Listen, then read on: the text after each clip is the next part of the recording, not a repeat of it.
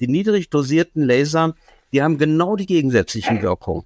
Ne? Die wirken erstmal allgemein auf den Körper, dass sie zum Beispiel die Durchblutung verbessern, können auch in den Körper eindringen, äh, in so mehrere Zentimeter. Das ist auch so eine Eigenart des Lasers und können dementsprechend äh, die Durchblutung verbessern. Sie können auch Schmerzen wandeln, wie so quasi wie eine Akupunkturnadel. Ähm, und äh, was ganz besonders ist, dass sie eben äh, die Zellen anregen können sozusagen, also den Zellen sozusagen Lichtenergie geben, äh, um dann eben die, die ganzen Eigenschaften der Zellen, also die ganze Energiegewinnung in den Zellen, letztlich in den Organen zu verbessern. Also ganz grob mhm. gesagt sind es regenerative Wirkungen, die so ein mhm. Laser entfalten kann. Neben diesen allgemeinen Schmerzstillen, spasmolytisch, ist es am Ende eine Regeneration auf zellulärer Ebene, die dann natürlich auf den ganzen Körper wirkt. Ne? Die Welt ist im Wandel. Stress und Belastung auf unseren Organismus sind überall. Zur selben Zeit aber gibt es heute eine Vielzahl natürlicher und auch technologisch fortschrittlicher Methoden, wie der Einsatz der Spektren des Lichts, unsere Atmung, Kälte, Nährstoffaufnahme und Nährstoffentzug, die Natur und auch unsere Gedanken. Gezielt eingesetzt ermöglichen sie nicht nur eine vollständige Entfaltung unserer Gesundheit in der heutigen Umwelt, sondern dass wir sogar neue Potenziale erobern können. Wo sind unsere Grenzen? Nimm deine Gesundheit selbst in die Hand und wir finden es gemeinsam heraus. Willkommen zum Epigenetik Podcast. Willkommen zum Epigenetik Podcast und zu einer weiteren Folge der Longevity Serie. Mein Name ist Sebastian Dietrich und mein Gast heute ist Dr. Michael Weber. Michael, du bist Arzt, Biochemiker und Gründungsvater der modernen Lasertherapie. Du bist seit mehr als 20 Jahren als Arzt in Deutschland tätig und leitest heute drei medizinische Zentren für allgemeine und innere Medizin, für Schmerztherapie, für photodynamische Tumortherapie und Naturheilfahren wie Akupunktur. Du bist zudem Präsident der Internationalen Gesellschaft für medizinische Laserapplikationen und Mitherausgeber verschiedener medizinischer Journale mit dem Hauptfokus auf der Erforschung und Bekanntmachung neuer Verfahren, wodurch du auch mit einer Vielzahl internationaler Institutionen und Universitäten zusammenarbeitest. Letztlich bist du der Entwickler der patentierten Weber Needle Technology, die es erlaubt, hochfokussierte und effizienteste Laser verschiedener Wellenlängen einzusetzen. Michael, willkommen zum Epigenetik Podcast. Vielen Dank. Ja, okay. Ja, Michael, wir hatten ja schon persönlich auch Kontakt. Ich durfte bei dir in der Klinik sein. Das war vor ein, zwei Jahren. Wir haben eine ganz abgefahrene Therapie an mir gemacht. Ich fand es super spannend, aber da werden wir später noch vielleicht kurz darauf eingehen, wenn wir, wenn es genau um das Thema geht, was wir da gemacht haben. Bevor es losgeht, Michael, wie kam es dazu, dass du heute Gründungsvater der modernen Lasertherapie bist? Wie bist du dazu gekommen, dich mit Laser und unterschiedlichen Farbspektren zu befassen? Ja, das ist äh, ne, äh, im Prinzip eine lange Geschichte, aber die will ich natürlich kurz erzählen. Also richtig ist, dass ich seit äh, 1988, also ist ja jetzt schon schon 35 Jahre her, also in eigener Praxis äh, tätig bin, habe äh, so die ersten 30 Jahre auch Kassenpraxis gemacht, also innere Medizin, Allgemeinmedizin. Ähm, die ich mich, war zwar eine sehr anstrengende Zeit, aber auf der anderen Seite hat man natürlich sich, äh, sag mal, eine Menge klinische Erfahrung erworben. Ne? Man hat eben unendlich viele Patienten behandelt, äh, viele natürlich auch ältere Patienten, die unter chronischen Krankheiten leiden. Und äh, man lernt mit der Zeit, äh, auch wenn man, sagen wir mal, wissenschaftlich ausgebildet ist oder als Student äh, dann zur Medizin kommt, man kann alles mit guten Medikamenten behandeln, äh, dass die, die moderne Medizin, die ich gar nicht schlecht re reden will, die wir auch brauchen, dass sie eben doch gerade bei diesen chronischen Erkrankungen ihre Grenzen hat. Nicht? Und man sagen mal, ältere Leute hat, die unter chronischen Arthrosen, Autoimmunerkrankungen, was auch chronischen Infektionen, äh, chronischen Herzkreislauf, Diabetes und so weiter leiden, ähm, sind die Möglichkeiten begrenzt. Klar gibt's für alles irgendwelche Medikamente, die aber meistens doch eher nur lindern, äh, als den Menschen ja vielleicht doch, sage ich mal, Anführungszeichen heilen zu können. Äh, so lernt man so mit den vielen Jahren so die Grenzen der modernen Medizin kennen und dann fängt man irgendwo an, sich äh, auch mal so ein bisschen umzuorientieren, was gibt's ja sonst noch. Und da ging es mir so wie wahrscheinlich vielen anderen auch, dass man eben auch mal so zur Naturmedizin geschaut hat. Und das hat mich dann natürlich auch interessiert. Ich habe dann auch eine Weiterbildung gemacht zum Arzt äh, für Naturheilverfahren. Äh, und habe das dann in meine Tätigkeit integriert. Und irgendwann kam zum Beispiel in den 90er Jahren die Akupunktur auf einmal ganz groß auf mit der chinesischen Medizin, die auch wieder mehr natürlichen Ansatz hat. Und äh, das war so mein Einstieg in die eher alternativen äh, Methoden, die ich natürlich dann eben auch sehr gerne in der Praxis angewendet habe. Ähm, durch Zufall habe ich dann äh, einen Physiker seinerzeit kennengelernt, den Dr. Shikora, der Physiker an der Uni Paderborn war der wohnte bei mir und das war so ein, ein Laserphysiker, ne? Und äh, der auch Interesse allerdings auch so hatte an medizinischen Themen. Und so sind wir mal auf die Idee gekommen und er brachte das Know-how natürlich mit, erstmal, äh, sagen wir mal, so die klassische Nadel durch, durch einen Laserstrahl zu ersetzen. Und wir haben dann eben so Multilasergeräte, so faseroptische Systeme gebaut. Ein erstes ging so 2000 los, ähm, mit dem man eben quasi über Laserfasern äh, über so Glasfasern so einen Laserstrahl direkt auf den Körper leiten konnte. Und mhm. man weiß ja, der Laser kann ja mehr als so ein, ich meine, Nadel, klar hilft auch die normale Akupunktur, die will ich gar nicht mhm. schlecht reden. Aber der Laser hat eben noch andere Eigenschaften. Ne? Er führt zu einer Erwärmung, er führt zu einer Verbesserung der Mikrozirkulation, äh, so spasmolytische Wirkung, Entspannung äh, von Muskeln. Und äh, ich war fasziniert, weil ich eigentlich der Erste war überhaupt, der ein solches System mal eingesetzt hat. Äh, ich habe sofort gemerkt, das hilft meinen Patienten. Es war zwar auch jetzt kein Wundermittel, aber es war eine super Methode und äh, wir haben das dann weiterentwickelt. Später habe ich mich dann verselbstständigt und dann haben wir dann noch äh, besseres System, sogar mit zwölf Kanälen gebaut.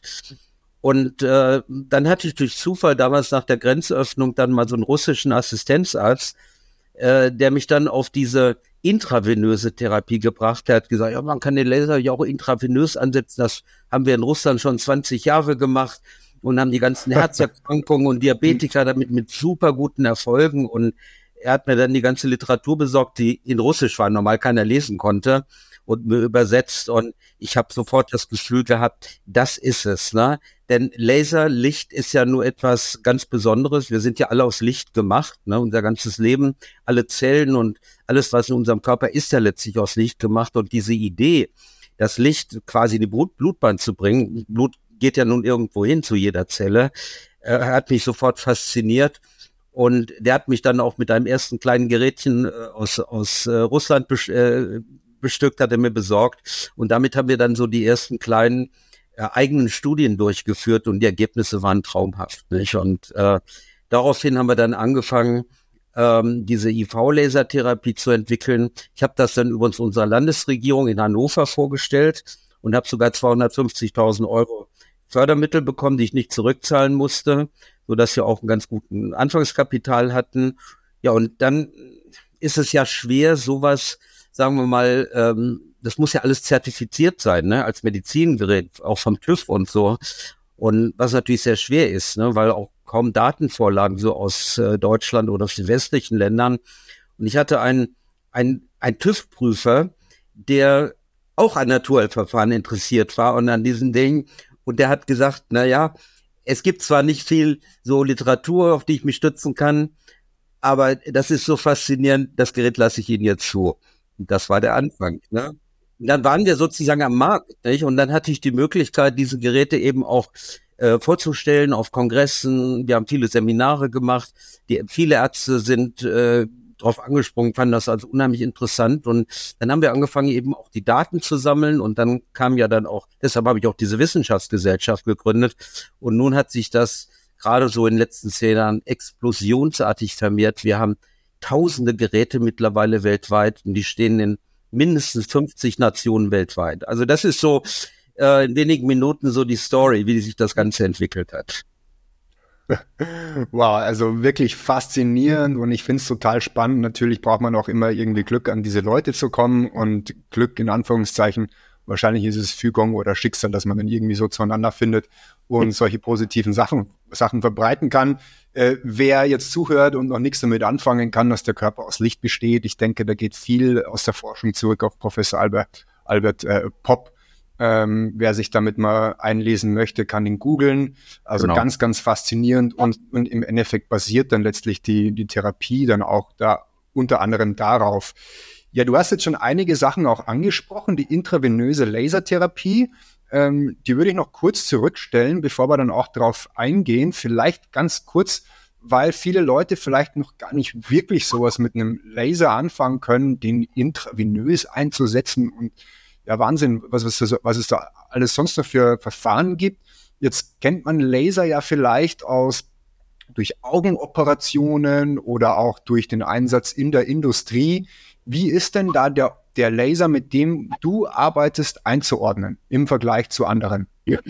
Naja, wie man weiß, es gibt ja viele verschiedene Laser äh, und wenn man über Laser spricht, denkt jeder, wie du schon richtig sagst, gleich an Operationslaser, Augenoperationen oder auch andere Gewebetypen. In der Kosmetik wird ja auch eingesetzt äh, und äh, auch in der mhm. normalen Chirurgie, dann mit Laser kann man natürlich eben auch äh, Gewebe wirklich operieren, schneiden, koagulieren. Äh, aber man muss sehr gut unterscheiden. Es gibt eben diese sogenannten starken, manche sagen auch scharfe Laser, äh, die eben Gewebe zerstören, ne? weil Laser eben kann, ich kann Laser mit niedriger, auch mit hoher Energie machen. Ne? Mhm. Und die mit hoher Energie, die kann ich eben einsetzen, um dann über, über Hitze quasi wie, wie ein Messer kann ein Laser zerstören aber es gibt so eine gewisse Grenze. Äh, das wird so in, in Watt oder Milliwatt angegeben, so mhm. wie bei der Glühbirne ist ja die Leistung sozusagen. Mhm. Und die mehr schwachen Laser, man nennt sie auch Weich- oder Soft-Laser oder Low-Level, Low-Energy-Laser, äh, die liegen so unter 500 Milliwatt und die haben genau die gegensätzlichen Wirkungen. So wie es oft in der Medizin ist, ja, nicht? Man, kleine, so, ich vergleiche es mal mit einem Glas Wein, ein kleines Glas Wein kann, kann okay sein äh, und gut sein. Und wenn ich jeden Tag äh, drei Flaschen trinke, dann bekomme ich eine Leberzirrhose davon.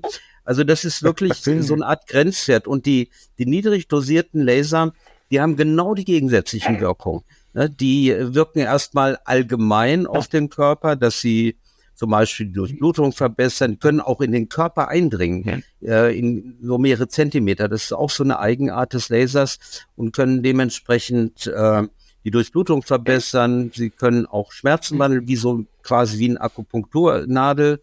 Ähm, und äh, was ganz besonders ist, dass sie eben äh, die Zellen anregen können sozusagen, also den Zellen sozusagen Lichtenergie geben, äh, um dann eben die, die ganzen Eigenschaften der Zellen, also die ganze Energiegewinnung in den Zellen, letztlich in den Organen zu verbessern.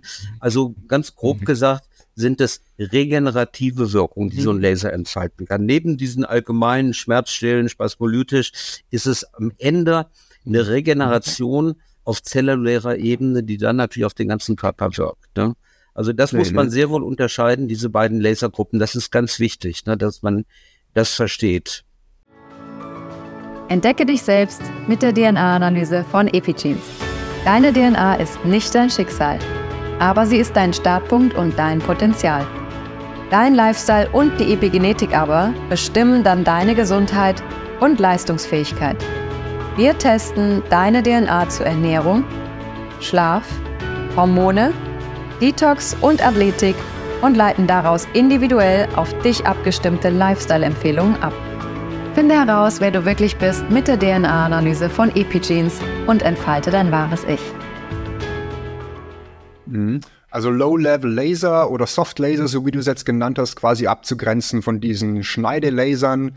Jetzt hast du eine ganz spannende Sache gesagt. Man kann quasi Gewebe zerstören, aber auch wieder regenerieren, abhängig von der Intensität.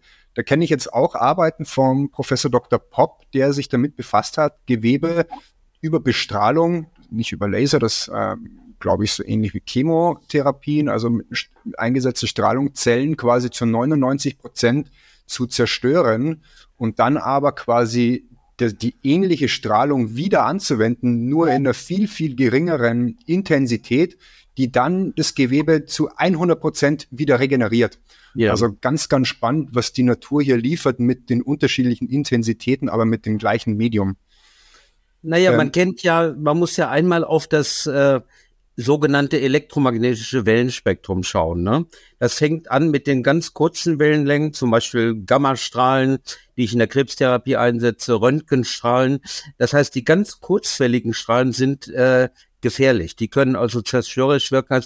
Allgemein kann man sagen, je kürzer die Wellenlänge ist, umso höher ist die Energie. Wenn ich dann zu etwas längeren Wellenlängen komme, dann komme ich dann zum Ultraviolett und dann kommen die sichtbaren Farben. Ist ja nur so ein ganz kleiner Ausschnitt aus dem Wellenspektrum. Und dann kommen lange Wellenlängen, die als energiearm äh, gelten, wie halt Radiowellen, Fernsehwellen oder unsere Handytelefone oder so. Die haben eben Wellenlängen, die sind im Bereich bis teilweise Metern oder Kilometern. Aber wichtig ist das zu wissen, dass äh, die ganz kurzen Wellenlängen durchaus gefährlich sind und die längeren Wellenlängen eben einfach ungefährlich. Und das sichtbare Spektrum ist nur ein ganz kleiner Ausschnitt, nicht? das, was eben von der Sonne kommt, in dem sich dann auch alles, was lebt, entwickelt hat. Wir werden später natürlich jetzt auch noch mal so ein bisschen detaillierter drauf eingehen. Du hast jetzt schon das sichtbare Licht erwähnt und auch da gibt es natürlich wieder ähm, Abstimmungen, welches Licht, also welches Spektrum hat dann auch wieder unterschiedliche Auswirkungen. Da werden wir später noch drauf eintauchen. Wenn wir aber vorher vielleicht erstmal eine Basis bringen, was gibt's denn da für unterschiedliche Möglichkeiten, den Laser einzusetzen? Es gibt ja unterschiedliche Therapiemöglichkeiten. Die intravenöse Lasertherapie hast du ja jetzt schon genannt. Vielleicht können wir da mal so, vielleicht kannst du mal erzählen, was es da so für Überkategorien gibt. Also es gibt ja viele äh, Geräte auch im Handel und viele Hersteller, die äh, Lasergeräte herstellen weltweit. Und äh, man muss sagen, die, die meisten Geräte, die so im Handel sind, setzen eben den Laser von außen ein. Ne? Das heißt, ich habe zum Beispiel Schmerz in der Schulter, dann setze ich da einen Laser drauf und hoffe auch, dass der tief genug eindringt und dann diese, diese vielen guten Eigenschaften, die wir schon genannt haben, halt entfaltet. Ähm, Wobei man muss sagen, von der Historie her gab es bis vor 20 Jahren eigentlich nur rote und infrarote Laser, die tatsächlich so einige Zentimeter ins Gewebe mhm. eindringen können. Kürzere Wellenlängen, das ist auch so ein Phänomen, äh, haben nur sehr, sehr geringe Eindringtiefen. Also einen blauen oder einen äh, gelben oder grünen Laser, den werde ich also kaum durch die Haut durchkriegen. Ne? Das ist wichtig. Aber so die, das Haupteinsatzgebiet des, des Lasers so allgemein ist halt die externe Laserbestrahlung. Im Wesentlichen für Schmerzen. Man setzt es auch ein mhm. zu, zur Wundheilung zum Beispiel, nicht? weil diese Laserstrahlen eben auch anregend wirken auf die Wundheilung. Mhm. Äh, oder auch andere Hautkrankheiten wie Akne zum Beispiel, Rosa Rosatia oder so, ne, verschiedenste Hauterkrankungen. Das sind alles diese externen Laseranwendungen. Mhm. Aber man muss eben sagen, so wie ich es gerade schon erwähnt habe, dass in Abhängigkeit von der Wellenlänge, was also im sichtbaren Belicht von der Farbe eben die Eindringtiefe sehr begrenzt ist. Das heißt, so ein blauen Laser kann ich sehr schön für die Oberfläche einsetzen, will ich aber einen Bandscheibenvorfall behandeln in der Tiefe, komme ich dann nicht hin. Und ähm, sagen wir mal, durch die Entwicklung der intravenösen Lasertherapie, die wir schon genannt haben, wo man ja quasi über eine Nadel und so, ein, so, ein, so eine Lichtleitfaser in die Vene reinkommt, Genauso kann man äh, solche Kanülensysteme äh, oder wir nennen die auch faseroptische Nadeln im Gewebe einsetzen. Das heißt, ich kann, wenn ich weiß, ich habe ja heute so ein MRT, einer hat einen Bandscheibenvorfall, ich weiß, wo der ist, oder einer hat äh, eine Kniearthrose, dann kann, bin ich eben in der Lage, ähm, diese, diese Nadeln direkt ins Gelenk reinzubringen da muss man natürlich ein bisschen Erfahrung haben, aber ich kann so eine Kanüle ins Kniegelenk legen, die Schulter, in die Hüfte oder auch äh, am Rücken applizieren. Und dann kann ich eben alle Wellenlängen und was die einzelnen machen, werden wir gleich noch besprechen, quasi am Ort des Geschehens in der gewünschten Konzentration anbringen. Wenn ich nur von außen gehe, weiß ich ja gar nicht, was kommt in der Tiefe an. Und so, so kann ich eben den Laser durch diese inter, äh, interstitielle Technik nennen wir es, ne? also im Gewebe interstitiell oder intraartikulär, heißt im Gelenk, äh, kann ich natürlich viel bessere Erfolge erzielen. Ähm, und dann gibt es natürlich einen anderen Anwendungsbereich, äh, das die, da sprechen wir später noch drüber, die photodynamische Therapie, dass ich den sogar bei, bei Krebserkrankungen mit einsetzen kann. Das ist allerdings so ein bisschen anders. Äh, das müsst ihr vielleicht gleich nochmal ein bisschen genauer erläutern. Aber das sind so die, die wesentlichen Applikationen. Für mich war immer wichtig, und das habe ich so gelernt im Laufe der Zeit, auch durch die eigenen Anwendungen, dass wirklich in der Lage sein muss, diesen, diesen Laserstrahl äh, mit möglichst dem gesamten Wellenspektrum überall da applizieren zu können, wo ich ihn brauche, also eben auch im Gewebe und nicht nur von außerhalb. Mhm. Gibt es Daten, die zeigen, wie tief der Laser tatsächlich eindringen kann, jeweils zu den unterschiedlichen Spektren. Du hast ja schon gesagt, die Nahinfrarot und auch Rot taucht teilweise Zentimeter tief ein, aber gibt es da genaue Daten? Ist es so und so viel? Beim Blauen ist es so und so viel und bei den anderen Spektren auch?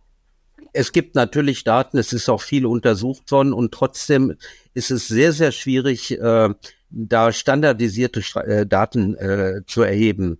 Deshalb ist es auch so schwierig, dass ich sage, jetzt einer kommt mit einem Bandscheibenvorfall, ich gebe da jetzt 100 Milliwatt drauf in der und der Stärke und die und die Zeit, weil ja jeder Mensch auch anders ist. Ne? Das geht, das geht schon damit los mit der Hautfarbe.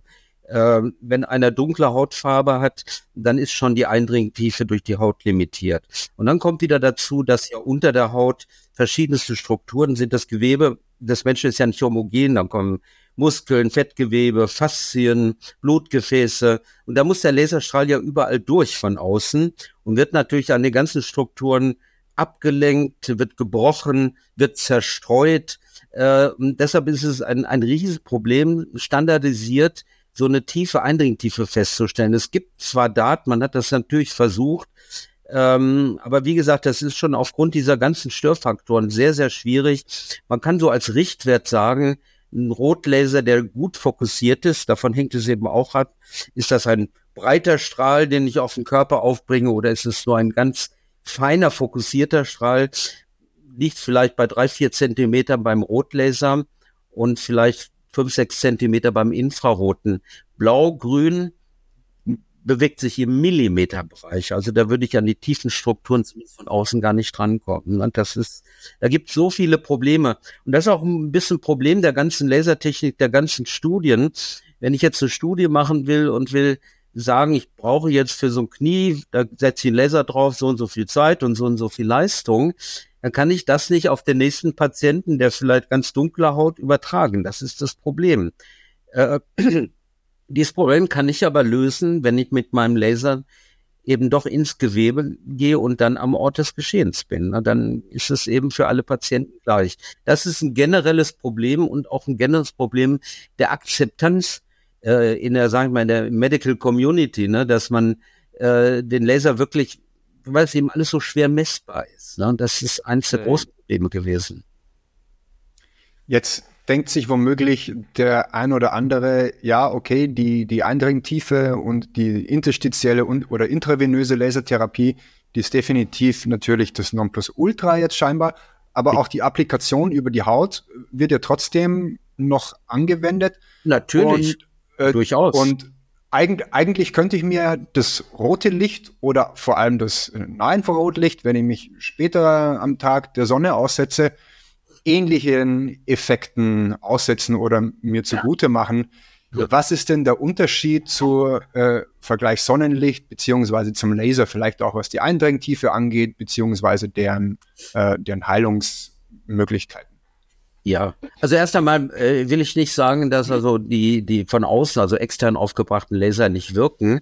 Also wenn, es gibt ja viele Geräte, die so eine Art Laserdusche haben, da sind dann Laserdioden, meistens Rot und Infrarot drin, äh, die haben durchaus Effekte, nicht? Also die verbessern natürlich auch die Durchblutung und machen eine gewisse Spasmolyse. Also die haben durchaus Wirkungen. Ich, ich will das gar nicht schlecht reden. Da wäre es dann reden. gut, wenn die wieder sehr punktuell wären, ne? das, was wir jetzt rausgearbeitet haben. Ja, aber, aber auch so eine, so eine Dusche, wo viele Dioden drin sind, wo ich so einen ganzen Bereich, eine Halswirbelsäule oder so mit bestrahlen kann, die haben durchaus Wirkungen. Das ist überhaupt gar keine Frage. Ne? Ja, Mir ging's, ja, mir geht es mehr darum, dass ich äh, eben mhm. auch diese diese kurzen Wellenlängen und die Wirkung werden wir gleich noch besprechen, dass ich die eben auch ins Gewebe reinbringen kann.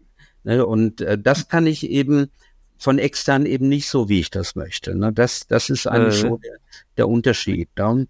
Aber zum, Wirken, zum, zum Sonnenlicht, äh, das Sonnenlicht, zum Sonnenlicht, ja, hast du da irgendwas? Naja, wenn man das Sonnen, man könnte ja sagen, ich lege mich nur in die Sonne, was ja auch, auch gut ist. Ähm, aber muss man erstmal den Unterschied zwischen Sonnenlicht äh, ist ja nun äh, Gemisch aus den verschiedenen Spektralfarben, die, wenn sie zusammenpacken, dann Weißlicht geben quasi. Ne?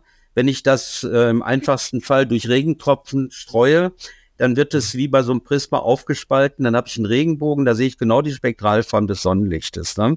Also ja. das Sonnenlicht ist natürlich erstmal ein gemischtes Licht, okay, das ist ja auch nicht schlecht. Es ist, ähm, es ist einmal nicht monochromatisch, also wie so ein Laser, der hat ja nur eine ganz bestimmte Farbe. Man sagt monochromatisch, also eine Farbe. Und so ein Laser hat die Eigenschaft, dass er sogenanntes kohärentes Licht hat. Ne? Kohärent ja. heißt, wenn man sich so die Wellen anguckt, dann liegen die Wellen alle so übereinander, wunderschön geordnet. Das Sonnenlicht oder auch das Licht so einer normalen Lampe ist halt völlig inkohärent, nicht? Da sind alle Wellenlängen gemischt und also völlig ungeordnetes Licht und es ist ja eine der wesentlichen Eigenschaften, dass ich über diese spezielle Ordnungsfunktion dieses Lichtes eben auch einen gewissen Einfluss äh, auf, auf den Körper und auf die Zellen habe. Also da gibt es schon einen großen Unterschied und beim Sonnenlicht ist es natürlich auch so wieder, da, da gibt es natürlich auch UV-Licht mit drin, zum Beispiel das UVB-Licht mit relativ kurzen Wellenlängen und die muss ich natürlich auch mit Vorsicht genießen, weil theoretisch ja auch äh, schädigend sein können oder zu Hautkrebs führen bei, bei Überexpositionen. Ähm, mhm. Aber wie gesagt, das Sonnenlicht, die Anteile Blau, Grün, Gelb, die ja auch in der Sonne halt mit drin sind, die werde ich von, von, von außen äh, eben nicht ins Innere bringen können. Nicht? Klar ist das doch nicht wichtig okay. für unsere Vitaminproduktion, Vitamin D und viele andere Dinge und hat natürlich auch Wirkung auf verschiedene Hormone und auf unser Gemüt und so. Und das ist ja auch wichtig. Äh, aber wir nutzen eben die Spektralfarben des Sonnenlichtes eben in Form des Laserlichtes. Nun muss man noch kurz sagen, Laserlicht ist kein Licht, was in der Natur vorkommt. Ne?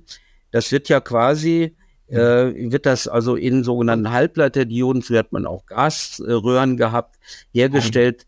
Ähm, das heißt, man, man stimuliert so eine Substanz, so eine Halb- oder Halbleitersubstanz oder so ein Gas mit Elektrizität und dann äh, gehen die Elektronen auf eine höhere Ebene und wenn die dann wieder zurückfallen, dann wird äh, Licht, werden Photonen, also Licht Teilchen ausgesandt, Billionen Lichtteilen, die dann zwischen verschiedenen Spiegeln hin und her laufen und dann sogenannte stehende Wellen ausbilden, die dann letztlich als Laserstrahl und damit erzeuge ich eben dieses spezielle kohärente Licht und das ist eben das Besondere dabei. Ne? Mhm. Jetzt haben wir schon einiges gehört, dass der Vorteil eben der Lasertherapien sein oder ist, dass man eben in die Tiefe gehen kann. Und ich habe bei einem deiner ausgebildeten Ärzte in München mal eine intravenöse Lasertherapie äh, gemacht und fand es auch ganz spannend. Vor allem fanden es die Leute spannend, die gegenüber saßen und fanden das ganz witzig, was ich da gemacht habe. Warum sollte man sowas machen, beziehungsweise was wären die positiven Auswirkungen auf so eine intravenöse Lasertherapie? Also die Behandlung des Blutes mittels äh, Licht hat ja schon eine sehr lange Historie. Ich hatte ja schon darauf hingewiesen, dass es in Ende der 70er Jahre im letzten Jahrhundert in Russland zunächst durchgeführt wurde. Ähm, es gab auch in Deutschland schon so eine spezielle Lichttherapie, die sogenannte hämatogene Oxidationstherapie, die ich auch früher schon mal gemacht habe, bevor das überhaupt mit dem Laser losging. Da wurde Blut eben abgenommen in, in so eine Flasche, wurde mit Sauerstoff wow. nochmal durchspült mhm. und dann wieder zurückgeführt über den Körper. Und da wurde der, da wurde äh, das Blut dann durch so ein kleines Gerät mit UV bestrahlt. Ne? Das war oder UVB-Therapie, wie man es nennt. Und ich muss sagen, auch da haben wir damals gute Wirkung gehabt, so bei chronischen Infektionen aufs Immunsystem. Da war mir eigentlich schon klar, dass das Licht, in dem Fall war es ja nur UV, eben doch eine Wirkung hat. Nun ist natürlich die Applikation und über so eine Nadel viel eleganter. Ne? Man gibt eine kleine Kanüle rein und die Faser und dann ist es eben, dann hat man eben auch den direkten Kontakt zu den Blutzellen und man kann eben die verschiedenen Spektralfarben anwenden. Ja, weshalb macht man das?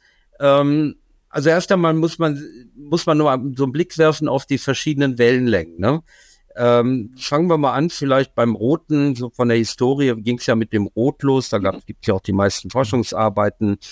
Ähm, Rotlicht ähm, wird ja von den roten Erythrozyten weggestreut sozusagen, deshalb sieht man das dann auch so schön auf der Haut, die Streuung. Auf der anderen Seite äh, wird das Rotlicht hauptsächlich von den verschiedenen äh, weißen Blutkörperchen halt absorbiert, also Makrophagen, Lymphozyten und was ist, ist ja ein äh, inhomogenes Gemisch. Ähm, also man hat hauptsächlich eine immunologische Wirkung. Man weiß aber auch, äh, und das sieht man zum Beispiel im Dunkelfeldmikroskop, dass die Blutkörperchen nicht mehr so zusammenkleben, ne, dass sie also viel ne, besser fließen. Also es hat eine Wirkung auf die sogenannte Rheologie, nennt man das, also auf die Fließfähigkeit des Blutes, dadurch auch eine Art antithrombotische Wirkung. Das äh, ist damals äh, auch sehr gut bei den Russen schon bestätigt worden. Äh, das wäre so im Wesentlichen der Rotlaser. Und Rot, jetzt gehe ich mal wieder auf die chinesische Medizin. Rot mhm. ist Feuer, Hitze, Power. Ne? Das heißt, wenn nee. jemand so fatigue und ausgepowert ist, mhm. ist der Rotlaser eine Art Energielaser sozusagen. Ne? Und äh, wenn man dann zur nächsten Farbe... Ja, ja ganz, ja, ganz kurz vielleicht noch, Michael, weil viele, die vielleicht auch gerade zuschauen, die sind vielleicht betroffen von Long-Covid oder auch Postvakzin. Genau. Und da geht es ja genau darum, ne? Also Thrombozyten genau. verklebt oder also wäre da auf jeden Fall sinnvoll, mit einem roten Laser zu arbeiten. In jedem Fall, in jedem Fall. Nicht nur mit Rot. Super. Rot wäre natürlich erstmal ganz wichtig, aber ich würde auch da die anderen Farben einsetzen. Weil, mhm. wenn wir jetzt mal zum grünen Laser gehen, grün ist ja ähm, ja, das Grün absorbiert ja Rot. Ne? Schauen wir nur auf die, das Chlorophyll in unseren Pflanzen. Die absorbieren ja das Rotlicht der Sonne. Rot und Blau übrigens. Grün wird weggestreut. Ne? Das heißt, die, das heißt, die Erythrozyten, das Hem, das Hämoglobin absorbiert den, den, den Grünlaser. Und äh, da gibt es eben auch schöne Studien, die zeigen, dass äh, die Sauerstoffbindung äh, am Hämoglobin verbessert wird durch den grünen Laser. Ne, also ich habe ja, einmal eine bessere Fließfähigkeit, besseres Immunsystem, ich habe eine bessere Sauerstoffaufnahme. Ähm, als nächstes kam dann historisch der Blaulaser in der Entwicklung. Und Blau ist was ganz Besonderes, weil ähm, der wirkt über das sogenannte Stickstoffmonoxid. Stickstoffmonoxid mhm. ist etwas, was wir in unseren Gefäßwänden erzeugen, beim Laufen, beim Springen, was sich aber dann als radikal auf an, an den roten Blutfarbstoff bindet. Und sobald der äh, mit Blau bestrahlt wird, dieser Komplex aus rotem Blutfarbstoff mit, äh, mit dem Stickstoff, wird das Stickstoffmonoxid frei. Und das NO ist ein wahnsinniger Vasodilatator, also öffnet sofort die gesamte Mikrozirkulation. Und also gerade ja. bei Durchblutungsstörungen, ähm, sprich die, zum Beispiel Diabetiker oder andere äh, Gefäßerkrankungen ungemein wichtig. Und über die Gefäßerweiterung kommt es auch zu einer Blutdruckregulation. Äh, das heißt, ich habe jetzt schon die, die verschiedenen Synergien, nicht? Mit Rot Immunsystem, Grün bringt mal Sauerstoff, äh, Rot verbessert die Fließfähigkeit der Eris, äh, Blau macht die Gefäße auf. Das sind natürlich sehr schöne Synergien, die man schon so sieht. Und äh, wenn ich dann äh. als nächstes jetzt zum Gelben gehe, äh, Ganz kurz, Gel Michael, vielleicht nochmal, darf ich da nochmal, du sagtest äh, Stickstoffmonoxid natürlich mit Blau. Bedeutet Stickstoffmonoxid absorbiert Blau oder es wird dadurch aktiviert? Wie, wie ist da der Wirkmechanismus? Der, der, der Hemmkomplex absorbiert Blau. Nicht? Also der rote Blutfarbstoff absorbiert ja im Wesentlichen grün und auch blau, deshalb sieht man das auch nicht gestreut auf der Haut. Und durch diese äh, Absorption, da gibt es sehr schöne äh, Studien, die in Wien beim äh, äh, Boltzmann-Institut gemacht worden sind, äh, die das gezeigt haben, wie, wie dieser Komplex quasi durch, durch die Bestrahlung mit Blaulicht aufgelöst wird, sodass das gebundene Stickstoffmonoxid, also ah. NO abgekürzt, frei wird in dem wird Moment. Dadurch frei, okay, interessant. Ja, ja Gelblaser, äh, ich den Gelblaser vergleiche ich immer so ein bisschen mit der Sonne, die ins Blut reinscheint. Na, also ist jetzt simpler Vergleich. In der chinesischen Medizin würde man sagen, Gelb wirkt auf die Mitte des Körpers, wo ja die Meridiane alle durchlaufen. Und wenn die Mitte mhm. blockiert ist, äh, wie die Chinesen sagen, dann werde ich depressiv und vielleicht aggressiv und so. Das heißt, ich habe keinen Qi-Umlauf mehr, keinen Energieumlauf mehr. Und der Gelbe wirkt mir so auf die Mitte. Magenmilz wird ja repräsentiert dadurch und hat also sehr, sehr starke antidepressive Wirkung. Äh, mhm. Wir haben auch gesehen in Eigenstudien, dass Melatonin ansteigt, äh, aber auf der anderen ah. Seite auch sehr, sehr starke entzündungshemmende Wirkung. Äh, das sind so unsere Erfahrungen mit Gelbläser. Ganz viele Studien gibt es dazu noch nicht, weil es relativ neu ist, aber das sind so einfach mhm. die klinischen Erfahrungen. Mhm. Und äh, ja, zuletzt bleibt dann noch der, der ultraviolette Laser. Ähm, Ultraviolettlicht ist ja auch ein Teil des Sonnenspektrums, wobei man muss natürlich aufpassen, beim ultravioletten Licht gibt es ja drei, drei verschiedene. Ne? Einmal das stark kurzwellige und gefährliche UVC, das bleibt ja meistens in der oberen Atmosphäre hängen. Dann gibt es das UVB, äh, was eben theoretisch auch Hautkrebs machen kann. Äh, das steht so in der Mitte. Und dann gibt es das UVA, was längerwellig ist, was kurz vor dem sichtbaren Spektrum steht. Das ist das, was wir einsetzen. Und UV hat natürlich die Eigenschaft, dass es sehr schön Keime abtöten kann. Das weiß man ja vom UV, auch sehr stark immunstimulierten wirkt und gerade bei chronischen Infektionen eben äh, eine sehr starke Bedeutung hat. Mhm. Das wären immer so oben gesagt so die wesentlichen Wirkungen auf den Körper. Äh, Nahinfrarot haben wir jetzt noch nicht besprochen in dem Zusammenhang, aber das ähnlich wie Rot, glaube ich, da geht es mehr. Nahinfrarot würde ich zusammen mit Rot sehen. Das kann man vielleicht gleich mhm. noch erklären, wenn wir so ein bisschen tiefer in die Zelle reingucken, in die Mitochondrien, äh, weil da nämlich, das sieht man schon an den, an den komplexen Mitochondrien, dass Rot und Infrarot quasi, quasi eine synergistische Wirkung am gleichen Angriffspunkt haben. Also das würde ich mhm. jetzt damit ja, das, das ist ein schöner Stichpunkt jetzt für die Überleitung eigentlich auch, dass wir kurz äh, auf die Mitochondrien oder du hast über die chinesische Heilmedizin vorhin kurz erwähnt. Also Rot, Feuer ist Energie. Du hast gesagt, wenn wir den, die, die roten Spektren einsetzen, dann ist es eher energetisch für die Zelle. Und dann denkt man natürlich direkt an die Mitochondrien, unsere Powerhouses der Zelle. Äh, und wie funktioniert das? Du hast jetzt schon die einzelnen Komplexe erwähnt. Wie ist da der Wirkmechanismus oder wie kommt es da zu einer, zu einer Unterstützung der Energieproduktion vielleicht sogar? Ja, letztlich, ähm, letztlich, wenn man über, über äh, die Lasertherapie redet, muss man über Mitochondrienmedizin reden. Ne? Denn ähm, alles, was unser Leben bestimmt, die gesamte Energie, die wir erzeugen jeden Tag, die wir zum Leben brauchen für unsere Organe, äh, wird ja letztlich in den Mitochondrien äh, quasi generiert. Und, äh, und da muss man sich, wenn man sich die Mitochondrien mal näher anschaut, äh, wo ja letztlich ja der wesentliche Stoff Traubenzucker nicht, also Glucose verbrannt wird, sage ich mal so salopp, oder oxidiert wird, findet ja in den Mitochondrien statt. Ne? Und wo dann eben auch unsere tägliche Energie, das sogenannte Adenosintriphosphat erzeugt wird, ne, was wir eben brauchen für unser tägliches, äh, täglichen Aktivitäten. Und man muss sich auch wieder vorstellen, diese Mitochondrien, wo ja die Energie erzeugt, sind natürlich auch im Sonnenlicht entstanden. Ne?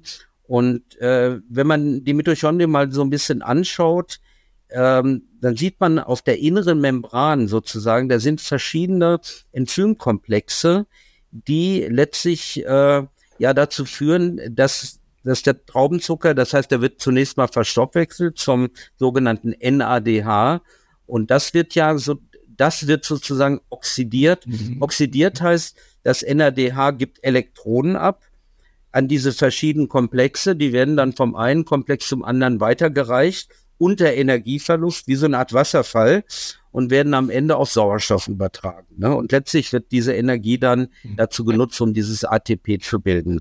Und wenn man sich diese Komplexreihe mal anschaut, wo die, diese, diese Oxidation stattfindet, diese Elektronentransportkette nennt man es ja auch, dann findet man genau in diesen Komplexen auch wieder das Sonnenspektrum wieder. Also es gibt unendlich viele Forschungen, besonders aus den letzten Jahren, äh, am sogenannten Komplex 4, das ist der letzte, äh, dass der absolut reagiert und stimuliert wird durch Rot- und Infrarotlicht. Das ist sehr gut wow, bekannt. Das ist, das Bei den anderen Komplexen war das bisher noch nicht so bekannt, aber es gibt jetzt ganz neue Forschung aus Südafrika äh, von einem großen Stammzellzentrum, die ist gerade von diesem Jahr noch. Da hat man gesehen, dass der Grünlaser äh, unglaublich äh, die Entwicklung zum Beispiel von Stammzellen fördert und die Differenzierung, äh, weil er nämlich an den Grün und Gelb an den äh, dritten Komplex bildet. Und der erste, das wow. wissen wir eigentlich schon von ganz alter Forschung, der reagiert vorwiegend mit Blau. Das heißt, wir finden eigentlich in den Mitochondrien das Sonnenspektrum wieder. Und das war eigentlich für mich immer der Grund zu sagen, wenn ich doch Nerv heilen will oder anregen will, dass er zur Heilung kommt, Knorpel oder irgendein anderes Gewebe im Körper. Und ich bin in der Lage, da die Mitochondrien entsprechend anzuregen mit den verschiedenen Wellenlängen, dass ich dann einen optimalen Effekt kriege. Ne? Und äh, mittlerweile wissen wir ja noch viel mehr in der Forschung. Wenn ich, ich gehe mal noch einen Schritt weiter, wenn ich das schaffe, diese mitochondriale Kette so anzuregen, gut, ich habe mehr ATP, aber das ist nur eins. Ne? Es werden noch andere Stoffe freigesetzt. Das ist mhm. einmal kleine Mengen an Stickstoffmonoxid, wie, wie sind wir mhm. wieder beim Stickstoffmonoxid, und kleine Mengen, kleine Mengen unschädliche Mengen an Sauerstoffradikalen. Und die wieder regen sogenannte Second Messenger nennt man, also Botenstoffe an, die dann zum Zellkern äh, äh wandern, Transkriptionsfaktoren, wie man sagt, anregen, so dass sich die Zelle wieder vermehren kann, Wachstumsfaktoren ausbildet. Mhm. Das ist eine ganze Kette, die bis hin zur Zellregeneration. Das wissen wir heute sehr genau. Und deshalb gibt es jetzt auch den neuen Ausdruck, man sagt heute gar nicht mehr Lasertherapie, sondern heute wird es genannt PBM, abgekürzt Photobiomodulation heißt es heute. Ne? Also es ist mehr als nur ATP. Es geht in Richtung regenerative Medizin. Und wenn wir uns mal überlegen, unser, unser ganzes Leben, unser Alter, was wir auf der Haut sehen, Innen können wir es aber auch spüren, vielleicht, weil die Gelenke nicht mehr wollen, die Leber und Herz nicht mehr so arbeiten, sind mhm. ja alles im Grunde mitochondriale degenerative Erkrankungen. Und äh, wenn mhm. ich in der Lage bin, diese Mitochondrien, die man auch als Kraftwerke mit begrenzter Laufzeit bezeichnet, wenn ich die sozusagen am Laufen halte und die immer wieder versorge mit zusätzlicher Energie, dann, dann kann ich die letztlich länger leben lassen und habe also eben auch ein, ja, Anti-Aging-Effekt schlechthin. Ne? Das ist eigentlich der tiefere ja, Sinn dieser ganzen Lasertherapie. Die, und jetzt gibt's auch was ganz Spannendes. Das sind Ergebnisse, die sind ein paar Monate ja. alt. Das haben die Kollegen in Indien gemacht, dass einmal die intravenöse Lasertherapie dazu führt, dass gemessen worden. Die Daten kann ich äh, ja. dir gerne vorlegen, dass die Anzahl gerne. unserer eigenen Stammzellen die wir ja ständig auch im Körper freisetzen ins Blut und so, dass die ansteigen, das ist im Blut messbar, dass die sogenannten Wachstumsfaktoren ansteigen im Blut. Und jetzt gibt's noch was Spannendes, dass die Telomere, die Endstücke von den Genen, die ja sozusagen unsere Lebenserwartung äh, bedingen, nicht? dass die wachsen können unter der IV-Lasertherapie. Wow hat man sehen an, wow. an, verschiedenen Zelltypen, dass die Telomere, die ja normalerweise immer weiter abgebaut werden des Lebens und dann letztlich mhm. ja das Leben begrenzen, dass die sozusagen sich wieder verlängern. Und das ist der Punkt. Äh, wow. Das waren jetzt äh, erste Pilotstudien und da werden wir jetzt ganz große Studien in der nächsten Zeit machen, um das weiterzuweiten. Das ist eigentlich sensationell. Ja, das ist wirklich sensationell. Also die, die, die Langlebigkeitsindustrie, die, glaube ich, hat den Laser noch gar nicht so auf dem Schirm. Die ist ja mittlerweile riesig, vor allem in den USA. Aber das, was du jetzt hier präsentierst, mit dem Einfluss auf die Mitochondrien, auf die Stammzellen, auf die Telomere, das ist ja wirklich unfassbar.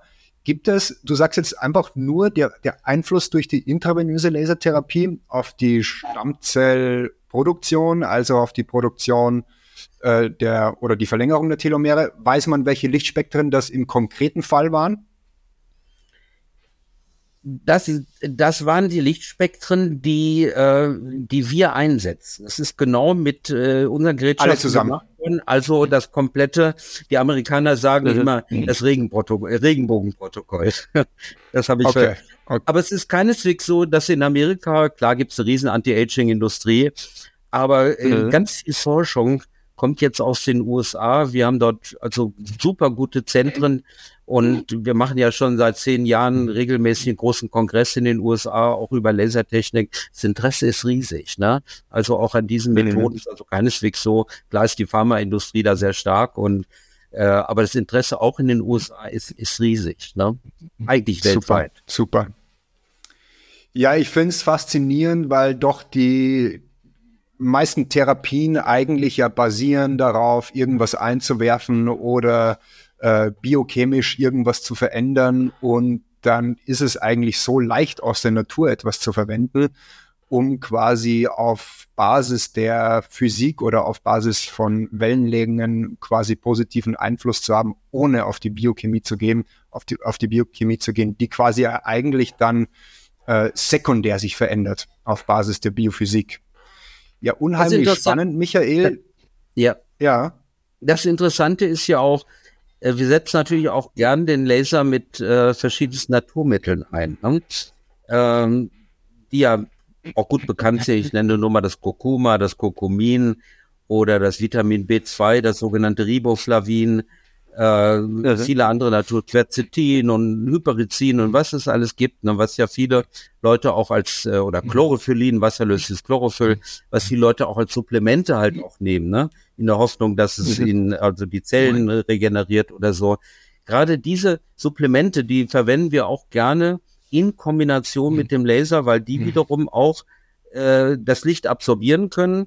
Verschiedene Wellenlängen, das wissen wir, das können wir auch messen, welche Wellenlängen die absorbieren äh, so dass wir deren Wirkung wiederum, die ja auch durchaus super gute Wirkung auf den Körper haben, dass wir deren Wirkung auch verstärken können. Ne?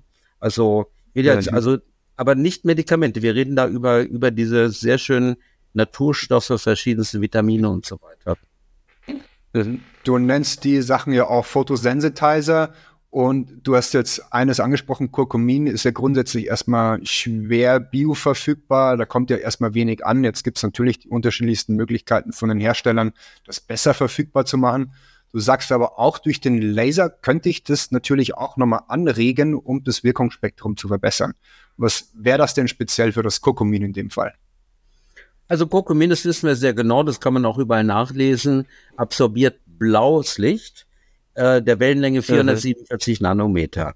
Und da kommen wir schon wieder zu dem Problem, dass wir das mit der Haut nicht durchkriegen. Ne? Also da wäre natürlich Aha. die Verbindung mit dem äh, äh, mit dem intravenösen Laser sehr wichtig, gerade auch wenn wir über chronische Infektionen, Virusinfektionen und sowas reden, was auch ähnlich wirkt. Äh, da haben wir ja diese schönen Covid-Studien gemacht, ist das Vitamin B2, das Riboflavin, was in Verbindung mit Blau auch wieder 447 mhm. und UVA-Licht 375 Nanometer absolut tolle virusabtötende äh, Wirkung hat, weil es direkt an der DNA-Kette mit dem Guanin sich bindet und wenn es dann bestrahlt wird, bricht sofort die, die Kette der Viren auseinander. Glücklicherweise ist ja unsere eigene, sind ja unsere eigenen Ketten in, in, im Zellkern sozusagen, dass kein gesundes Gewebe getroffen wird. Und da haben wir ja diese fantastische Studien bei Covid gemacht, äh, äh, dass, dass gerade auch das Coronavirus super gut äh, zerstört wird in der kürzester Zeit. Haben wir ja mehrere Publikationen drüber geschrieben. Ja, sensationell, aber das müssen wir doch nochmal kurz wiederholen, Michael. Das war ein bisschen, bisschen kurz nebenbei eingestreut. Also es geht um die Verwendung dieser Photosensitizer und die binden sich in dem Fall, hast du gesagt, ähm, geht es um die Verwendung des blauen Spektrums und du hast gesagt Kurkumin oder auch Riboflavin, die würden blau absorbieren.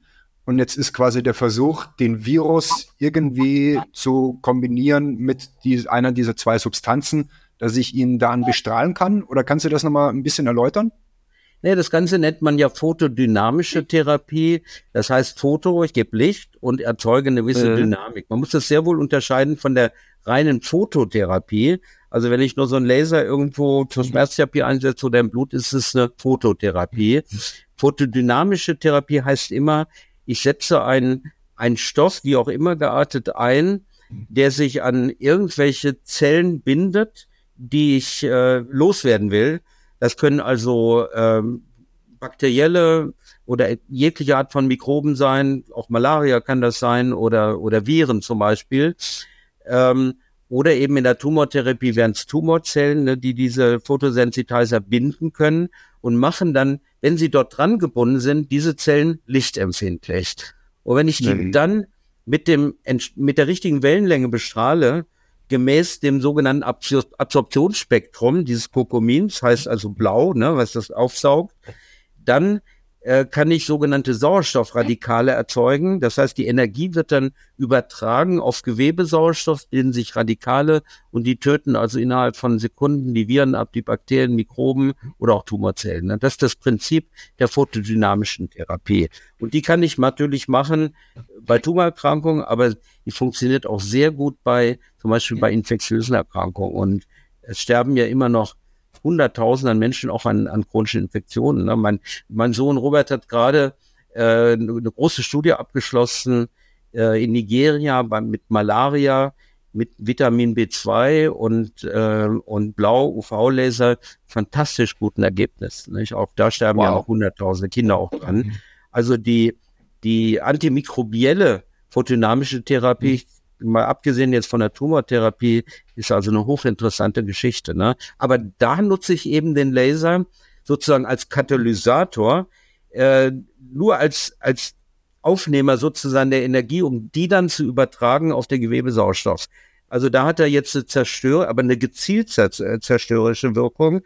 Äh, im Gegensatz zur heilen Wirkung, wenn ich die Laser nur allein einsetze. Ne? Und das Schöne ja. ist eben, und das ist ja der Unterschied zur Chemotherapie, die ich ja gar nicht schlecht reden will, äh, aber er hat eben die photodynamische Therapie geht gezielt, ne? nur auf die Tumorzelle, nur auf das Virus und gleichzeitig wird das Immunsystem gestärkt. Und das ist eigentlich der Unterschied äh, eben auch zu den Chemotherapien. Ne? Mhm. Faszinierend. Gibt es da eine Erfolgsrate, also für die Leute, die jetzt zuhören und denken, wow, ich kann da einen Tumor so einfach kaputt zerschießen oder zerlasern. Gibt es ja, also da irgendwelche Daten? So also ich will mal so sagen, äh, Tumortherapie ist schwierig. Ne? Da, da arbeiten namhafteste Forscher seit Jahr, Jahrzehnten dran und bis heute haben wir ja immer noch keinen letztlichen endgültigen Durchbruch, dass wir sagen, wir haben das Mittel, was, was Krebserkrankungen heilen kann. Es gibt ja viele verschiedene Ansätze, die auch dass nun Chemotherapies, Immuntherapien, die ja durchaus auch ihre Erfolge haben. Ähm, was ich nur sagen möchte, ist, dass die photodynamische Therapie keineswegs eine Außenseitertherapie ist. Es gibt etliche namhafteste Universitäten, die seit Jahren an der photodynamischen Therapie arbeiten, äh, weil die photodynamische Therapie eigentlich als die ideale Krebstherapie gilt, weil sie eben nur die, den Tumor angreift und das gesunde Gewebe nicht mhm. schädigt. Ne? Aber gleichzeitig durch den Zerfall der Tumorzellen auch wieder das Immunsystem anregt. Ne? Also insofern äh. gibt aber, und da gibt es tausende an Arbeiten äh, von namhaftesten Leuten, aber es steht auch immer, da hat halt ihre Limitierung, weil wir eben nicht in der Lage sind, den Laser überall in ausreichender Konzentration in den Körper reinzubringen. Und jetzt kommen wir wieder zurück, jetzt schließt sich wieder der Kreis. Das war jetzt wieder eine mit der Gründe, warum wir die auch diese invasiven Methoden angewendet haben, damit wir eben auch über diese Techniken den Laser tief in den Körper bringen können. Zirkulierende Tumorzellen im Blut, die dann zu Metastasen wieder führen, Tumorstammzellen zum Beispiel auch in der Blutzirkulation abtöten. Also die photodynamische Therapie, dass die wirkt, da gibt's gar nichts zu diskutieren. Und sie ist sicherlich ein wesentlicher Bestandteil der gesamten Tumortherapie. Es ist, hat, sie hat ihre Limitierung, aber das ist eins meiner Hauptarbeitsgebiete, weil ich weiß, dass da noch ein unglaubliches Zukunftspotenzial drin liegt, äh, äh, was wir noch verbessern können. Im Moment sehe ich es als ideale Zusatztherapie an, äh, ich will nicht sagen, macht keine Chemo mehr, macht keine Bestrahlung und so, wir haben jetzt photodynamisch, so einfach ist es nicht. Aber es ist ein wesentlicher Baustein, an dem es sich unendlich lohnt, weiter zu forschen. Und da bin ich einer Meinung mit den namhaftesten Onkologen, also das ist jetzt keine Außenseitermeinung. Ja. Ja, wir müssen unbedingt noch auf ein Thema eingehen, Michael. Du hattest eben schon auch die Stammzellen genannt und wir haben in unserer letzten Episode von Professor Dr. Hescheler ja ganz viel schon über Stammzellen erfahren dürfen. Und jetzt ist natürlich auch noch spannend, weil deswegen war ich auch bei dir. Wir haben da was ganz, ganz Abgefahrenes gemacht äh, bei dir in der Klinik. Und da ging es eben auch um Stammzellen. Wie kann ich jetzt mit den unterschiedlichen Spektren vielleicht sogar meine Stammzellproduktion anregen oder so eine Stammzelltherapie vielleicht unterstützen? Also eben hatte ich ja schon mal kurz erwähnt, äh, diese, diese neuesten Daten, dass offensichtlich so eine intravenöse Therapie auch die eigen, eigene Stammzellen erhöht im Blut. Denn wir müssen uns so vorstellen, aus dem Knochenmark werden ja immer wieder auch Stammzellen freigesetzt in Blutbahn und die dort mhm. möglicherweise gar keine großen Effekte haben, äh, mhm. vielleicht dort auch absterben, weil sie einfach auch nicht genug Energie haben. Und das ist ja auch einer der mhm. ganz wesentlichen Punkte der intravenösen Lasertherapie.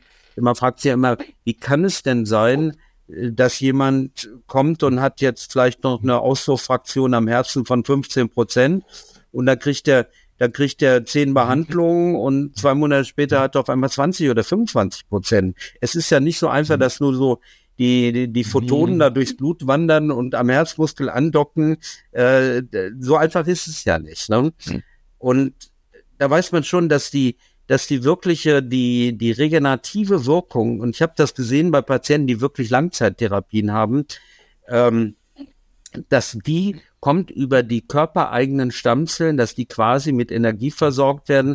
Und Stammzellen haben ja die Eigenschaft, dass sie sich auch über sogenannte Chemotaxis nennt man das, also über Signalstoffe äh, äh, im Blut an Gegenden ziehen, wo zum Beispiel Entzündungen sind, wo so ein Herzinfarkt ist oder so, und dort eben andecken, docken und dann eben diese Heilungsvorgänge anregen. Also ich denke mal, langfristig ist die IV-Lasertherapie auch eine Anregung der Stammzellen. Und jetzt haben wir ja auch gesehen, dass die Stammzellen sich tatsächlich offensichtlich vermehren, auch die sogenannten Wachstumsfaktoren, die ich eben angesprochen habe.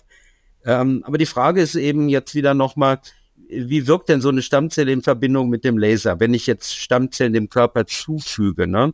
Nur gibt es ja zwei mhm. wesentliche Quellen im Körper für Stammzellen. Das sind einmal ist natürlich das Knochenmark, das weiß jeder. Mhm. Und äh, was, wo aber viel mehr Stammzellen sind, ungefähr 500 mal mehr als im Knochenmark, ist, ist das Fettgewebe. Ne? Und ähm, Fettgewebe, die da rauszukriegen, ist nicht ganz so einfach, nicht? Aber wir, hatten, wir haben ja so eine neue Methode, dass man mit indirekter Beschallung sozusagen mit Ultraschall die Fettzellen quasi ähm, aufknacken kann. Die werden, da kommt das Öl quasi raus, was drin ist. Und dann werden die ganzen Zellen, die versteckt sind in dem Gewebe, sind nicht nur Stammzellen, das sind auch viele T-Zellen und sogenannte Progenitorzellen, also eine bunte Mischung an, an regenerativen Zellen, zusammen auch mit verschiedenen Wachstumsfaktoren, dass die freigesetzt werden und die eben entsprechende Wirkung entfalten.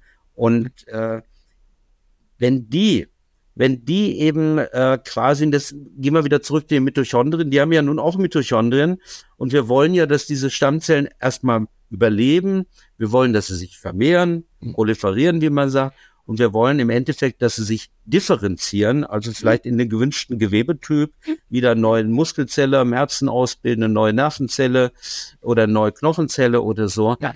Äh, dafür brauchen sie eben viel Energie, ne? Und die brauchen sie für ihre Mitochondrien und äh, deshalb eben auch die verschiedenen Laser. Ne? Und mittlerweile machen wir es ja auch so, und das sind diese, auch diese ganz neuen Forschungen aus den letzten Jahren, man hat ja früher auch versucht, Knochenmark rauszunehmen und das dann zu isolieren und zu reinigen und wieder zu infundieren, was halt sehr aufwendig ist. Mittlerweile machen wir es ja so, ähm, dass wir in den Schienbeinkopf sozusagen eine kleine Nadel hineinlegen mit einer kleinen Mini-Bohrmaschine und dann die Knochenmarkstammzellen dann anregen mit dem Laser, mhm. dass sie eben dann im angeregten Zustand in Blutbahn ausgeschwemmt werden. Das sind so die verschiedenen Möglichkeiten. Mhm. Und was ich so ganz spannend, um das noch zum Schluss zu sagen, ähm, Komplex 4, äh, da gibt's ganz tolles Zentrum in Südafrika, Professor Abrahamse, die bei uns auch schon referiert hat, äh, die ganz tolle Forschung machen.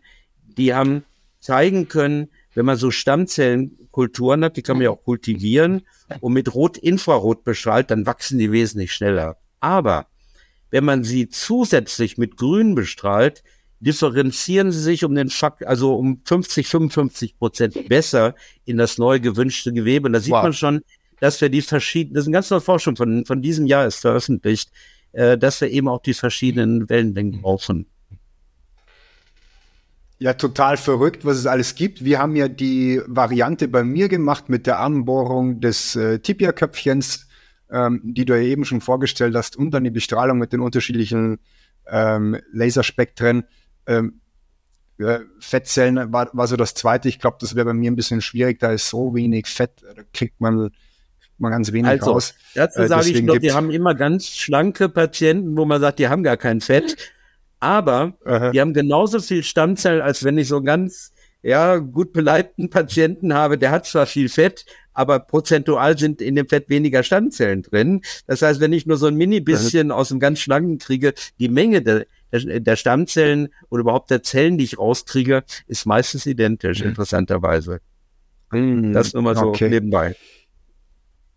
Ja, super. Auf jeden Fall. Also wir haben faszinierende Möglichkeiten, um quasi die unterschiedlichsten Spektren, die ja eigentlich aus der Natur kommen, so ein bisschen abgewandelt. Wir haben jetzt schon gelernt, also das ist wichtig, dass das Licht kohärent ist äh, und das kommt eben über den Laser kohärent und dann kann ich das unterschiedlich anreichern. Ich kann mit Photosensitizern arbeiten, ich kann zusätzlich mit Stammzellen arbeiten, ich kann gegen die unterschiedlichsten Bakterien, Viren, vielleicht sogar gegen Tumore äh, vorgehen. Also das Wirkspektrum ist fast äh, grenzenlos. In erster Linie äh, natürlich geht es auch geht's um Langle Langlebigkeit, um das Gewebe zu regenerieren.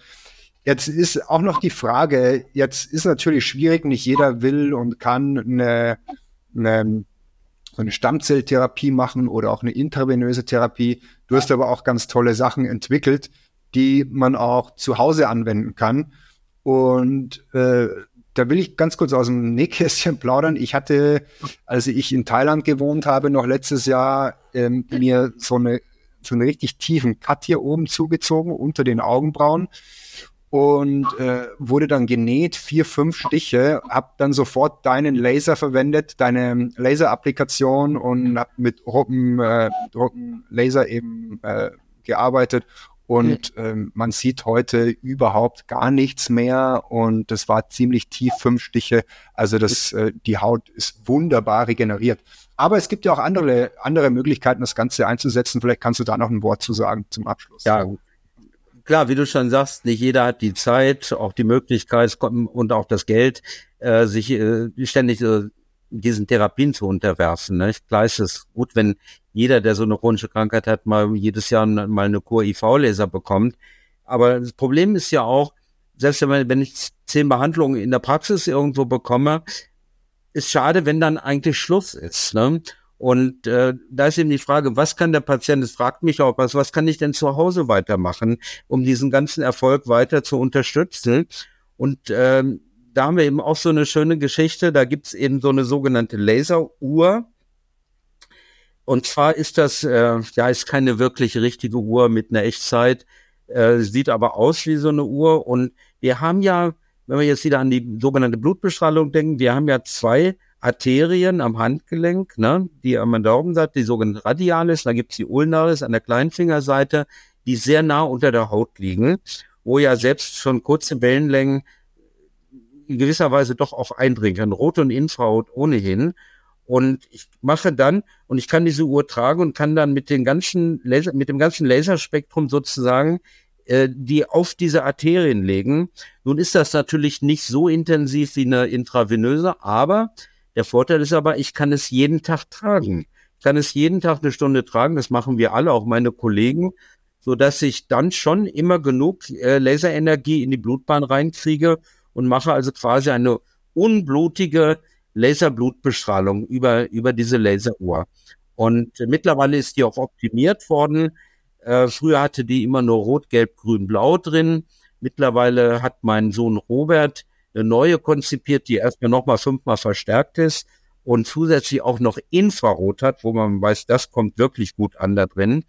Äh, das nennt sich Endolight Band. Das ist etwas, äh, was man eigentlich jedem empfehlen müsste. Nicht? Und äh, was ich auch, ich habe nie Zeit, mich selber mit Blutbestrahlung zu behandeln. Die Patienten fragen mich immer, warum, wo nehmen Sie die ganze Energie her? Sie legen sich doch immer an die Blutbestrahlung. Ich sage, da habe ich gar keine Zeit für. Aber ich nehme jeden Tag meine Uhr. Also das wäre ja. erstmal diese systemische Therapie. Aber dann gibt's noch was anderes. Gibt natürlich auch verschiedene mhm. äh, Lichtpads, wie man die nennt, äh, wo viele Dioden drin sind, die ich mir so, gibt's kleine und große, die ich mir auf die Schulter, auf den Rücken legen kann. Mit, meist mit Rot-Infrarot wegen der besseren Eindringtiefe, so bei chronischen Rückenschmerzen, die ich übers Knie legen kann. Aber was ja ein ganz großes Problem ist heutzutage, sind wir wieder beim Alter, sind die degenerativen äh, Gehirnerkrankungen. Nicht? Also nur Stichwort Alzheimer, Demenz, Parkinson, äh, die ganze Gruppe der sogenannten neurodegenerativen Erkrankungen, die ja letztlich auch im Wesentlichen äh, sogenannte Mitochondriopathien sind, wo die Mitochondrien eben nachlassen äh, und dann letztlich zum Funktionsverlust kommt. Und da gibt es eben wunderbare Studien, äh, die gezeigt haben, dass also mit so einer Low-Level, ne, also niederenergetischen Bestrahlung des Gehirnes äh, fantastische Verbesserungen erzeugt werden können. Frühere Studien in Amerika hatten schon gezeigt, dass sich sogar diese Alzheimer-Plaques wieder ablösen können, besonders dann auch noch in, in Kombination mit, mit Grüntee-Extrakt, diesen sogenannten Epigallocatechin, äh, und dass es da zu einer wesentlichen Verbesserung kommt, auch bei Depressionen, sogar selbst bei mentalen Erkrankungen. Deshalb haben wir eben auch diesen, diesen Lichthelm äh, äh, konstruiert, den, den so die Leute zu Hause dann so mal jeden Abend mal eine halbe Stunde tragen können. Das ist auch ein ganz fantastisches Produkt. Äh, gerade weil wir in diesem Bereich, Leute werden ja immer älter, eigentlich auch immer noch nichts Vernünftiges haben. Ne? Muss man ganz klar sagen. Und also das, das sind, dann vor allem Rot- und Nahinfrarotlaser im Helm? Also beim beim Helm ist eigentlich im Wesentlichen das Infrarot, weil äh, Rot, also die anderen Wellen gehen ja praktisch durch den Schädelknochen nicht wirklich durch. Ein bisschen okay. vielleicht schon durch die Gefäßkanäle, ja. aber da ist das Infrarote am wichtigsten. Es gibt auch Helme, die äh, auch Rot mit drin haben, mhm. Aber die würde ich denen geben, die auch gerne ein bisschen mehr Haarwuchs wollen. Da weiß man auch, dass die Rotlaser durchaus auch den Haarwuchs fördern können. Wahrscheinlich nicht den genetischen. Ja, klasse. Äh, Michael, ich weiß auch von deinem Sohn von äh, davon, dass es irgendwas Neues scheinbar in der Pipeline ist. Der hatte schon davon erzählt, dass es äh, Dioden gibt, die mit dann mit einem mit einem externen Gerät gesteuert werden, die man vielleicht sogar dann irgendwie anal oder ähm, vaginal vielleicht anwenden kann, dann vielleicht Richtig. gegen Pilze oder ge gegen was auch immer, vielleicht für ähm, Prostata ganz kurz, das ist das Gerät, ähm, was du eben vorgestellt hast, das neue Richtig, Gerät, ja. also sensationell, was man quasi hier am Handgelenk anbringen würde. Ich verwende es auch regelmäßig, finde ich wirklich super. Ich habe auch schon so ein Gerät, was ich, äh, das ist nur so ein Prototyp, den ich von deinem Sohn äh, geschickt gekriegt habe, wo ich dann auch die Applikation anwenden kann. Finde ich ganz, ganz toll. Also es gibt wirklich viele, viele, viele tolle Sachen. Wir werden das alles verlinken, Michael, in, in den Show Notes, äh, was es bei dir auf der Seite gibt.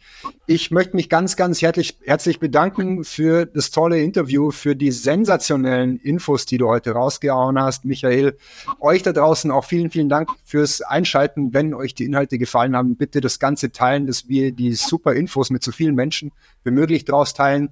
Und ja, nochmal vielen, vielen Dank, Michael, und bis zum ja, nächsten Mal. Sebastian, bis zur möchte ich Show. auch bedanken für das tolle Gespräch. Hat mir wie immer wieder viel Spaß gemacht und äh, wenn man sich so ein bisschen austauscht und es mhm. ist einfach spannend und es ist etwas, was ich immer so gerne mache, auch das wirklich äh, den Menschen näher zu bringen. Nicht? Also hier geht es gar nicht darum, irgendwelche Sachen zu verkaufen, sondern einfach zu zeigen, dass wir wirklich ja eine ganz neue Art von Naturmedizin haben, nicht? Und gerade diese Licht- oder Fotomedizin, die ja immer mehr im Kommen ist und was für fantastische Wirkungen. Es gibt ja kaum eine Erkrankung, bei der man sie nicht zumindest unterstützend anwenden kann. Okay? Ja, solche, solche Therapeuten und Forscher wie dich bräuchten wir mehr, dann, aber ich glaube, wir sind auf einem guten Weg. Also vielen Dank, Michael, und okay, vielen Dank an euch fürs auch. Einschalten. Okay, tschüss. Bis bald.